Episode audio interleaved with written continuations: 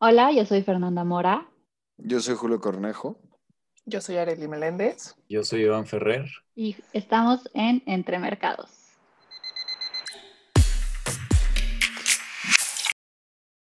Muy buenas tardes a todos. Muchísimas gracias por sintonizarnos. Bienvenidos de regreso ya de estas vacaciones de Semana Santa en donde nos ausentamos y no tuvimos capítulo para ustedes. Pero el día de hoy les traemos ya un avance en una noticia que cubrimos en algunos, en ya hace unos capítulos sobre la vacunación en Estados Unidos. Al parecer, a partir de este 29 de marzo, el presidente de Estados Unidos, Joseph R. Biden Jr., ya, ya está diciendo que está logrando su meta de de vacunar a un alto porcentaje de gente antes de sus primeros 100 días. Entonces, en vista de esta meta, tenemos algunos estados como lo son Arizona, Luis, Arizona, Luisiana y Texas que están abriendo sus vacunas a personas mayores de 16 años, en el caso de Texas, pero que ya están recibiendo un poco turismo y pues bueno,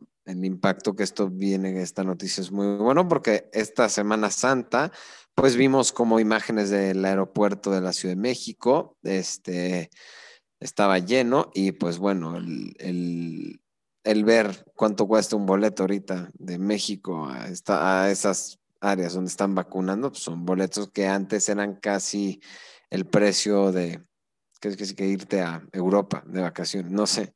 O sea, los precios están muy altos. Hay, he sabido de casos de gente que compra este, un vuelo a Dallas por 11 mil pesos, o sea. Bueno, eh, yo creo que es, pues es una oportunidad, ¿no? Para quien pueda pagarlo, porque como comentas, Julio, no es algo definitivamente regalado y no es algo que la mayoría de la población pueda pagar, ¿no? Entonces también pues hay que hacer conciencia en eso. Sí es una muy buena noticia, no creo que solamente para los mexicanos, sino para otros países, pues en otros países también muy atrasada la vacunación. Pero pues también hay que ver que eh, enmarca un poquito esto de, de, la desigualdad, ¿no? De pues quién se va a poder ir a vacunar, pues claramente la gente que tiene para gastar 30, 40 mil pesos en un fin de semana, ¿no? Lo cual pues no, no es cualquier persona. Entonces, pues... Eh, creo que no debemos perder un poco ese contexto, pero de ahí en fuera son, son muy, muy buenas noticias, sobre todo para pues, nosotros los mexicanos, que pues la vacunación va a un ritmo muy lento y de aquí a que nos toca los otros rangos de edad, yo creo que sí va a pasar un buen rato, ¿no? Justamente, no todo el personal de salud está vacunado, ningún personal de salud eh, particular, ¿no? Está vacunado del sector privado, perdón. Entonces, Sí, yo creo que también es algo que pone presión a México, ¿no? Me imagino que al presidente, porque pues, se le va a escapar la gente para vacunarse. Y acentúa todavía más este, pues esta desigualdad que hay, además de económica, de vacunas entre países. Exactamente, esto es un claro ejemplo de la desigualdad. O sea, en Estados Unidos están regalando vacunas a extranjeros y aquí en México ni siquiera las aplican, ¿no? O sea, otro punto muy importante es ese ni siquiera están aplicando correctamente las vacunas. Hay videos en los cuales se ve que ponen la vacuna, pero, o sea, ponen la inyección, dan el piquete, pero no inyectan el líquido. Entonces, este es otro punto muy importante, ¿no? Yo creo que con más razón la gente que tiene posibilidad se va a ir a vacunar a Estados Unidos y como comenta mi compañera Fernanda, no es fácil que alguien gaste 40, 50 mil pesos en un fin de semana nada más para ir a vacunarse, pero probablemente esto sí acelera el proceso de vacunación en México. Sí, el proceso de vacunación ha sido medio ineficaz, pero si también vemos las estadísticas a nivel mundial, por ejemplo, Estados Unidos a nivel mundial es el país que más dosis ha aplicado pero por ejemplo Argentina está casi igual que México con el 1.5 de la población vacunada, Francia 4.7% con 12 millones de dosis aplicadas y España con 9 millones de dosis está en el 6.2%, pero también este, son países muy pequeños a comparación de la población en México o Estados Unidos. Sí, la verdad es que hay esto de la vacuna es sigue siendo un tema, yo creo que seguirá siendo un tema por un, un buen rato, ¿no? como comentar Eli, salieron estos videos, ¿no? En, en Facebook, ya, ya van varios, y no es la primera vez que lo veo, yo lo vi en Colombia, ¿no? Que justamente fue, fue exactamente lo mismo, ¿no? Suben un video de una enfermera que literal inyecta nada a la persona de la tercera edad. Afortunadamente esta persona iba acompañada y le, le cuestionó y ya le dijeron, ay, no, que era una, como un ensayo para preparar al paciente, lo cual eso en enfermería no existe, no existe un ensayo para preparar al paciente, y menos un paciente de la tercera edad, ¿no? Entonces es triste que esa situación se empiece a ver aquí en México. Y bueno, Pues esos son los que se han grabado, quién sabe los que no. Sí, no, o sea, la verdad es que es, es, es, es increíble ver eso, porque desde un punto de vista médico, el inyectar aire, o sea, inyectar vacío al, a un paciente, si es a una vena o algo, lo puedes matar, puedes hacer que su corazón pare. Entonces, desde un punto de vista médico es muy peligroso hacer todo esto. Y, y luego también aquí hay videos en, en México que simplemente están pinchando el brazo y no bajan la jeringa para que entre líquido, entonces nada más le hacen así y ya. Y luego, pues esa dosis, conociendo este país, probablemente la venden, ¿no? Pero, o sea, también, o sea, es una tranza eso de vender esa vacuna, porque ya está, o sea, ya salió de refrigeración, entonces ya no se puede volver a refrigerar. Entonces, probablemente a quien se la estén vendiendo, pues, ya no sirve la vacuna, está hecha a perder. Entonces, o sea, todo eso es para mí fatal y es, lo estamos viendo únicamente aquí en México y en Latinoamérica. Estamos viendo en los otros países que no han habido casos de esos, lo cual es muy triste, ¿no? El, el qué imagen está dando eso de, de, tu sector salud, ¿no? Que tus propios enfermeros, tus propios personal médico y todo administrando la vacuna no lo estén haciendo y fatal eso que estemos viendo. Y que sí, como dice Fer, o sea, este problema nos, de la vacunación nos va a perseguir por bastantes años. Nosotros no estamos ni remotamente cerca de estar en un buen número de vacunados. La verdad, algo muy triste. Otro punto muy importante que acabas de mencionar, Julio, que esto lleva, va a llevar años, pero al parecer están cambiando a semáforo verde muchos estados. Entonces esto pone en duda, o sea, no, este, ¿cuáles, ¿cuáles están cambiando? A ver, según yo ahorita no hay ninguno, están cambiando los amarillos, ¿no? No, están los Coahuila ya está en verde. Sí, hay unos que están.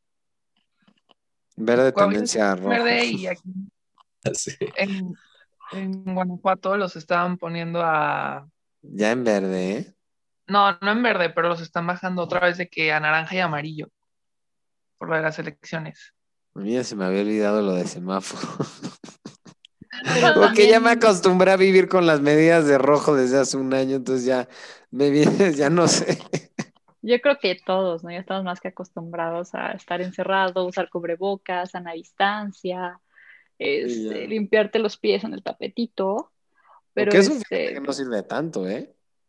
Que limpiarte los pies. Sí, lo de la suela y todo eso. Um, pero es algo, o sea, es una costumbre muy bonita. O sea, está bien para limpiar tus zapatos y todo, pero no es no, como o sea, el pero... principal medio de. No, de, obviamente no es el principal medio, ¿no? Luego y pasa que llegas a estos lugares y que el tapete está todo seco, ¿no? O sea, que literal es, o sea, no hay nada, ¿no?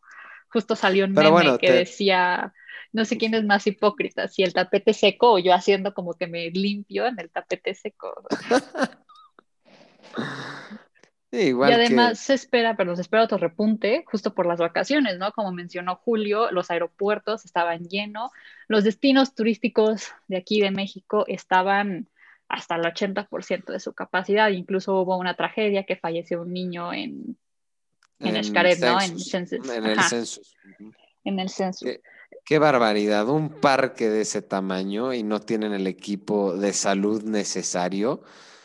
Y no le, y no, y solo le iban a devolver el cuerpo al papá si firmaba un perdón. O sea, ¿de verdad? Sí, sí, es, o sea, es un, pero ya salió que no es el primer caso, que de hecho allá van varios casos. Otro caso fue de un niño en Estados Unidos, que de igual manera fue succionado un mismo modo por un filtro. Un filtro. Ajá. Y los papás denunciaron, pero denunciaron, me parece que en Luisiana. Entonces, pues obviamente la, pues la denuncia no, no procedió, ¿no? No, pues yo quiero eh, ver que esto le pasa a un Wet and Wild en California, les meten una multa de 40, 50 millones de dólares para que les duela. Mínimo. Pues sí, o lo Sí que pasó en la feria, ¿no?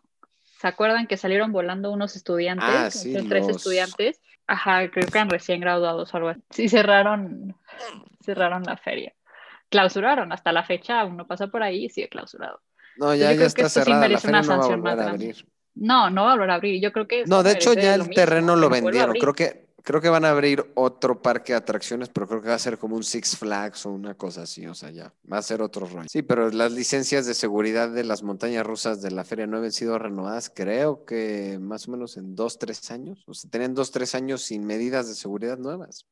Pues claro que iban a fallar. Pues sí, también esperamos que pase lo mismo acá, ¿no? Que pues definitivamente le cierren porque no es posible que no es ni la primera ni la segunda muerte que sucede por negligencia, porque eso es completamente negligencia, no, no es un accidente. En este caso fue responsabilidad total de la empresa. Y bueno, salió un comunicado que la empresa quiere contrademandar, ¿no? Al señor, al papá de, del ¿Cómo? niño. Ajá, que los quieren demandar.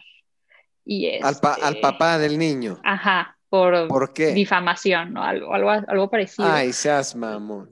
Ajá, lo cual también, digo, es, está horrible. Perdón, o pero sea, ¿con queda- qué como cara? empresa quedaron pésimo, o sea. ¿Con qué pésimo. cara? O sea, ¿con qué cara vas a llegar con un padre que gracias a tu negligencia de tu parque se murió porque no era responsabilidad del niño ni de su papá poner la tapa al filtro si eso era lo que pasó? No era su responsabilidad y que no hayas tenido ni, el- ni la respuesta médica para poderlo tratar sabiendo que pues, tienes mucha gente en ese lugar.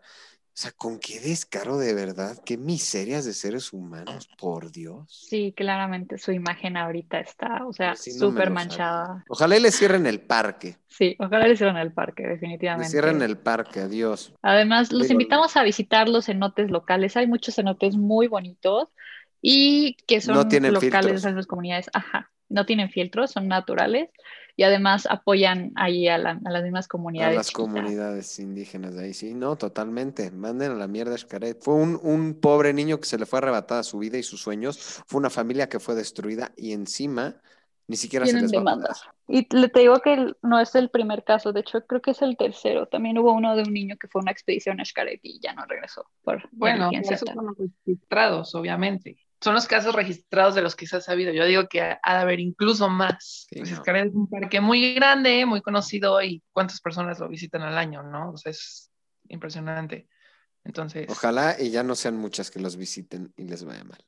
sí, yo creo que con esto definitivamente la gente va a decir, no, ¿sabes qué? O sea, incluso yo iba a ir y dije, no, o sea, después de leer esta noticia, imposible que vaya. O sea, prefiero ir a cenotes, como dice Fernanda, a ce- a cenotes como más naturales, lugares así, en lugar de pagarle a alguien para que pues corra el riesgo, ¿no? O sea, Además, los cenotes son muy bonitos, o sea, como que es, o sea, están, son parte de la tierra, o sea, entonces como que no, no se ve como que llegaron y lo plantaron, sino ahí están. La verdad, a mí me gustan mucho y, y sí, apoyar a comunidades locales de allá siempre es bueno. Y, y recuerden cuando vayan a cenotes o a cualquier tipo de playa o cuerpo natural de agua, usar un bloqueador que cuide el medio ambiente, porque si no contamina.